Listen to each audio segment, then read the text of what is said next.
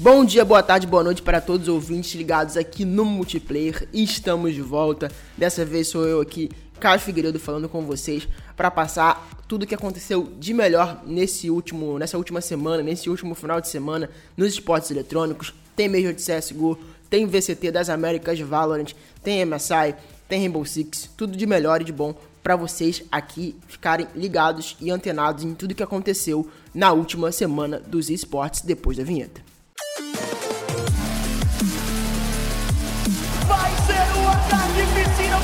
Digno de um overtime de uma final. E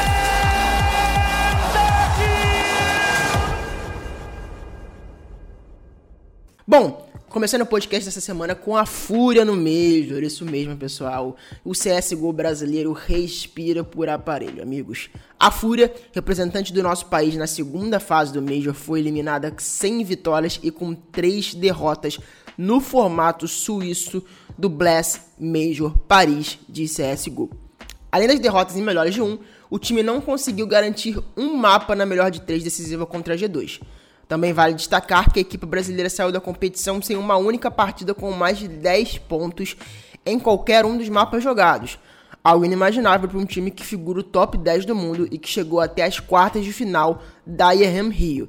Assim, realmente um, uma fase muito triste da Fúria, né? A Fúria já vem passando por momentos muito complicados é, nas últimas semanas, nos últimos campeonatos, mas nada que chegasse a esse ponto do que está acontecendo agora, completamente reconhecível, não conseguiu fazer, como eu já tinha falado anteriormente, sequer 10 pontos em qualquer um dos mapas, é, das derrotas que teve, dos cinco mapas que teve de derrota é, nesse, nesse Blast Paris Major, é, saiu sem ganhar nenhuma, nenhuma partida, nenhum mapa sequer, algo que eu acho que nunca tinha acontecido com a Fúria, se eu não me engano, nesse, nessa fase da, nos últimos tempos da Fúria, em Majors pelo menos, é, até o próprio Nico reforçou isso, né?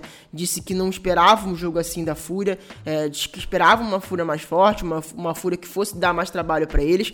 E assim, o Nico joga na G2, que é o melhor time do mundo atualmente. Então, realmente, assim, é complicado. É um momento muito difícil para a Fúria. É um momento de reestruturação. É, eles fizeram um bootcamp na Europa antes desse campeonato, que eles falaram que era o melhor bootcamp que eles já fizeram é, na história e não, e não rendeu frutos. Então, assim, é um momento muito complicado para a Fúria. A gente, como brasileiro, espera que a Fúria consiga se reabilitar e que a Fúria consiga trazer é, para a gente aquele orgulho é, de torcer para o CSGO brasileiro, o orgulho de ser o melhor time brasileiro, algo que não vem acontecendo, né? É, pelo menos nesse último momento com a Fúria. A Fúria, de fato, assim, dentro das proporções e dentro do que foi esse Major, fez até uma Boiam Rio, né? Perdeu pro, pro finalista da competição, que foi a Heroic, que também é um dos cinco melhores times do mundo, mas é, não obteve o desempenho no Major que a gente esperava, que era no mínimo um Legends, algo que já vinha sendo normal pra Fúria nos últimos 3, 4 Majors, se eu não me engano, né? Então, assim, realmente é um momento muito complicado para a Fúria. É um momento que a Fúria é, não consegue se, se, se reerguer. A gente se, sempre fica esperando uma Fúria é, que agora vai, agora vai, agora vai e não, e não vai. Né? Mesmo depois das mudanças, mesmo depois da entrada do safe, de ter um Alper de origem, a Fúria parece que não consegue dar esse passo a mais para o primeiro escalão e eu acho que grande parte disso está relacionado com o que o Fallen falou, né? Que falta as equipes brasileiras ficarem sediadas na Europa e não no, na América do Norte, que a América do Norte já não mostra é, um nível de qualidade para os times brasileiros treinarem, para os times brasileiros se classificarem para as grandes competições internacionais, para jogarem em alto nível de fato, que é, a Europa de fato está tão na frente do que a gente pode jogar de CSGO que eles, como região, estão colocando o time do Tier 2 no Legends, não só no Legends do Major, mas também, é, muito provavelmente pelo que a gente está vendo agora do Major, do que o campeonato está desencadeando ainda, né, nessa, nesse modelo suíço do Legends, vai colocar muitas equipes do Tier 2 na fase de playoffs da competição no top 8 melhores times do mundo no último Major de CSGO. Então, realmente é muito, é muito importante Eu acho que essa fala vindo do Fallen é muito importante porque a gente sabe o peso do Fallen no, no cenário de CSGO e a gente sabe como o Fallen entende, como o Fallen consegue fazer boas leituras de momento, né? Então o Fallen falou que os times precisam ir para a Europa para jogar na Europa, mas que é, essa vontade não vem, que às vezes não sei por falta de é, investimento da organização, por falta de vontade dos jogadores, de estar longe da família, né? Assim, Obviamente que na, na, América do Norte já estariam longe, mas na Europa estariam mais longe ainda. Então é um momento realmente complicado para todos os jogadores. É um, um momento complicado para o cenário brasileiro, que já foi bicampeão, que já foi elite e agora não consegue dar o passo a mais né, rumo a algo maior dentro do cenário de CSGO e sendo ultrapassado por equipes do Tier 2 europeu. Então é realmente um momento muito difícil, não só para o cenário brasileiro, mas para o cenário das Américas como um todo. Então acho que, assim, realmente as, as, equipes precisam fazer esse investimento, né? A gente já tem a Casé jogando lá na Europa, né? Mas é uma equipe muito nova, é um projeto de muito longo prazo também, né? Espero que eles, como projeto de longo prazo, consigam é, de fato atingir esse nível por estarem jogando na Europa, mas não acredito que não é o caso deles é, no momento, né? Então, assim, é realmente pensar para frente, pensar em evoluir o cenário como um todo, né? Não pensar só na Fúria, não pensar só na PEN, a gente precisa evoluir, evoluir o cenário como um todo, e eu acho que grande parte do que o Fallen falou é, faz sentido e é de fato o próximo passo que a gente precisa dar se a gente quiser figurar é, voltar ao top 5, voltar ao top 1, como o Fallen falou, e voltar a ser uma grande região de grandes jogadores que a gente tem de fato, mas a gente precisa evoluir colocar esses grandes jogadores para jogar contra grandes jogadores o tempo inteiro, para a gente, sei lá, chegar e voltar no top 1, como foi a SK naquele grande, naquela grande era de ouro do CSGO brasileiro. Agora indo para Los Angeles, né? Indo pro nosso queridíssimo Valorant, no nosso VCT Américas. Fim de semana foi triste para os nossos queridos representantes brasileiros no campeonato. A Loud perdeu para Enardinho no VCT Américas e deixou de ser o único invicto da competição que classifica as três melhores equipes para o Masters e Champions de 2023. Aspas e companhia seguem na liderança da competição com 7 vitórias e apenas uma derrota. Realmente a Loud fazendo um bom desempenho. Perdeu agora, né? Mas já tá classificada, já tá garantida. Não tá garantida na liderança, obviamente, né? Mas já tá garantida depois playoffs, já tá com a classificação é, garantida. Então acho que eles estão jogando numa marcha um pouquinho mais lenta, né? Testando coisas novas, é, vendo o que funciona e o que também o que não funciona é, para se preparar para playoffs, que a gente sabe que é a parte mais importante da competição. No fim da tabela, mesmo com a mudança vindo do banco de reservas, a MBR perdeu a série para Evil Genius e está eliminada dos playoffs do torneio intercontinental. Então aí muito triste para a MBR, que realmente é uma representante muito importante brasileira, uma das três representantes brasileiras no VCT Américas. É, passou por momentos muito complicados desde a estreia do campeonato e não conseguiu classificar para os playoffs, já está eliminada. Lembrando que a MBR também contou com uma mudança muito recente, né? É, a mudança, né? O hit indo para o banco de reservas da competição, afastado temporariamente, enquanto Tox entrou aí para tentar fazer e dar o melhor dele, mas não conseguiu. A MBR já estava matematicamente quase eliminada, né? Com essa derrota já está eliminada de fato. E fica de fora, é, é torcer para que a MBR consiga fazer as mudanças necessárias, né? Para a próxima, próxima, próxima etapa do VCT Américas e que consigam é, disputar o seu melhor Valorant e sua melhor forma dentro da próxima etapa do VCT América com bastante investimento, trazendo os melhores talentos do cenário brasileiro para é, o VCT Américas, que é no, do que dá, do que tá dentro do, do que engloba, né, o Brasil é o campeonato mais importante que a gente disputa nesse momento, fora os campeonatos internacionais. Já as Panteras também acumularam outra decepção no outro FPS, perdendo de 2 a 1 para 100 Thieves. Apesar da derrota, as Panteras seguem com chances de classificar para os playoffs, dependendo de mais uma vitória no próximo final de semana, contra Sentinels e outros resultados na tabela. Então a Fúria também aí tá cambaleando nesse, nesse VCT Américas, mas segue viva, é um time muito forte do Brasil. Eu acredito também que a Fúria consiga essa vitória no próximo final de semana e classifique mais um brasileiro para esse playoff, que a gente sabe o quanto é importante a gente ter mais um representante, não só pela força da nossa região, é, mas também pela vontade e também pela chance né, de, quem sabe, levar dois representantes brasileiros para o Masters e o Champions de 2023. Então vamos ficar ligados nessa Super Fúria aí, que é a nossa última esperança de ter mais um brasileiro classificado para os playoffs do VCT Américas. Mesmo sem o nosso representante brasileiro, a Laude, que foi eliminado do MSI, o campeonato segue a todo vapor na Europa, né? Chegando aí na sua fase de playoffs, né? Ou sua fase de grupos, misturada com playoffs né? Um campeonato disputado agora no modelo que se assemelha muito ao nosso glorioso The International, né? Que é o famoso campeonato de Dota aí realizado, né? Tudo anda aí, o campeonato mais importante de Dota, o MSI chega um formato bem parecido. Na primeira série, a G&G venceu por 3 a 1 a G2 Sports, classificou para a semifinal da Upper Bracket. A Mad Lion perdeu de 3 a 0 para T1 de Faker, um 3 a 0 limpo, sem muita chance, sem muito blá blá blá, sem muita chance para Mad Lions.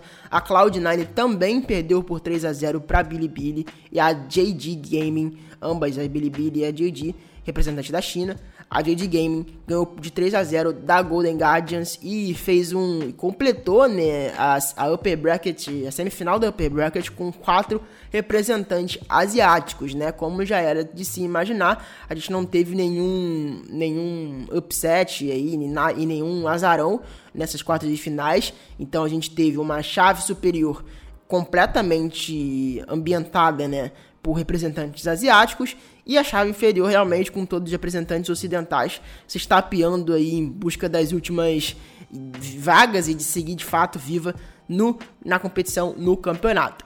Na semifinal da Upper Bracket, a Genji, né, perdeu para T1, né, de Faker, a T1 de Faker ganhou por 3 a 2 e segue viva na competição, segue viva na Upper Bracket, na final da Upper Bracket do MSI. E a JD Gaming, né, a grande campeã né, a grande a grande força, né, da China venceu da Bilibili por 3 a 0. Agora a Bilibili enfrenta a G2 Sports e a Genji enfrenta a Cloud9, que venceu a Golden Guardians por, por 3 a 1, né, ambas representantes da mesma região, ambas representantes do NA. E a G2, para poder chegar na Bilibili, ganhou por 3 a 0 da Mad Lions, que é a campeã europeia, né? De fato, a G2 foi a quarta é, colocada na LEC, mas conseguiu a segunda vaga no MSI por conta do primeiro split europeu. E agora venceu né, uma espécie de vingança contra a Mad Lions por 3 a 0 e vai enfrentar a Bilibili, um oponente muito forte, na quarta de final da Lauer do, do campeonato. Né? Então é, tem uma MSI aí agora que vai definir se alguma equipe ocidental segue viva no campeonato ou se teremos as quatro representantes orientais dominando a competição. Hum, mas acho que essa é a, hora, a grande hora do vamos ver. E a, o campeonato tende a se estender e tende a ficar de fato é, fechado ali para as equipes orientais, como a gente já está acostumado a ver.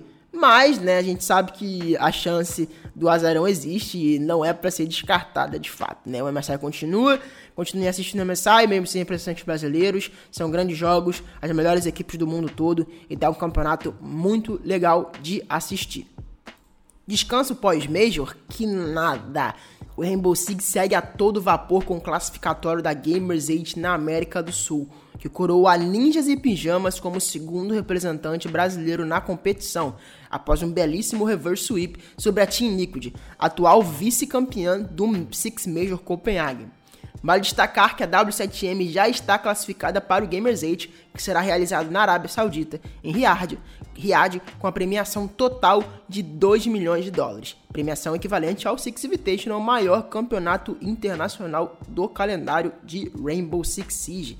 Então é isso, galerinha. O Rainbow Six aí, né? Sem parar. A galera, quando divulgou, né? O pessoal da Ubisoft, quando o pessoal da Ubisoft divulgou o calendário total desse ano, que mudou literalmente tudo, o pessoal ficou um pouco preocupado, né? Porque são basicamente três meses de off-season.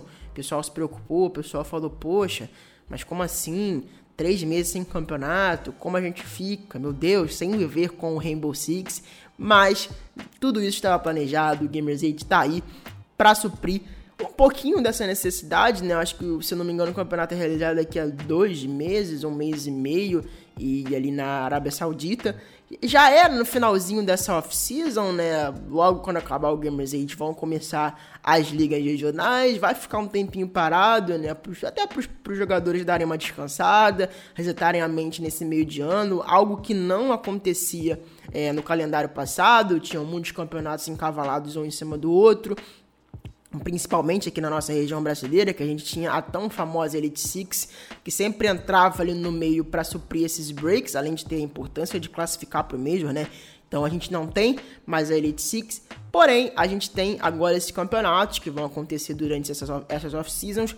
Essa off-season do, do, meio do ano é a maior off-season, né? São três meses de off-season, tanto que o Gamers 8 começa no final dessa off-season já, né? Ainda é dentro da off-season, ainda fora do calendário, é, como podemos dizer assim, anual oficial da Ubisoft junto com a Blast, né? Que agora é a grande parceira da Ubisoft é, na montagem, na realização dos Majors. É, não vai acontecer ali na, na, parada, né? A gente vai ter, de fato, uma grande parada durante esse mês, um mês e meio. É, os jogadores vão descansar, vão ter o seu descanso merecido após aí um começo desde fevereiro ali muito grande, né?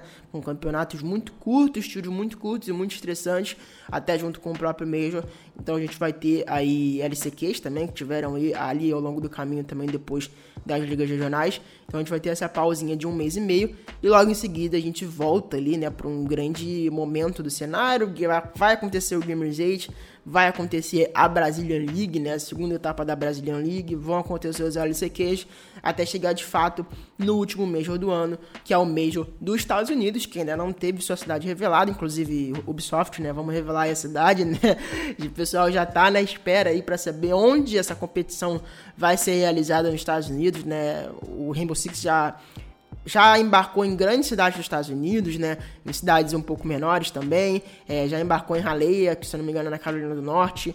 Já embarcou em outras cidades dos Estados Unidos. Hum, Charlotte também, por exemplo, né? Algumas competições já foram em Charlotte também. Se não me engano, um mês eu já fui lá em Charlotte. É, mas ainda não, se eu não, pelo que eu não tô, pelo que eu tô lembrado, ainda não foi para uma grande cidade, né? Uma cidade grande de fato dos Estados Unidos, enorme. Acho que seria uma ideia boa ser em Nova York, mas a gente sabe que os custos que Nova York tem.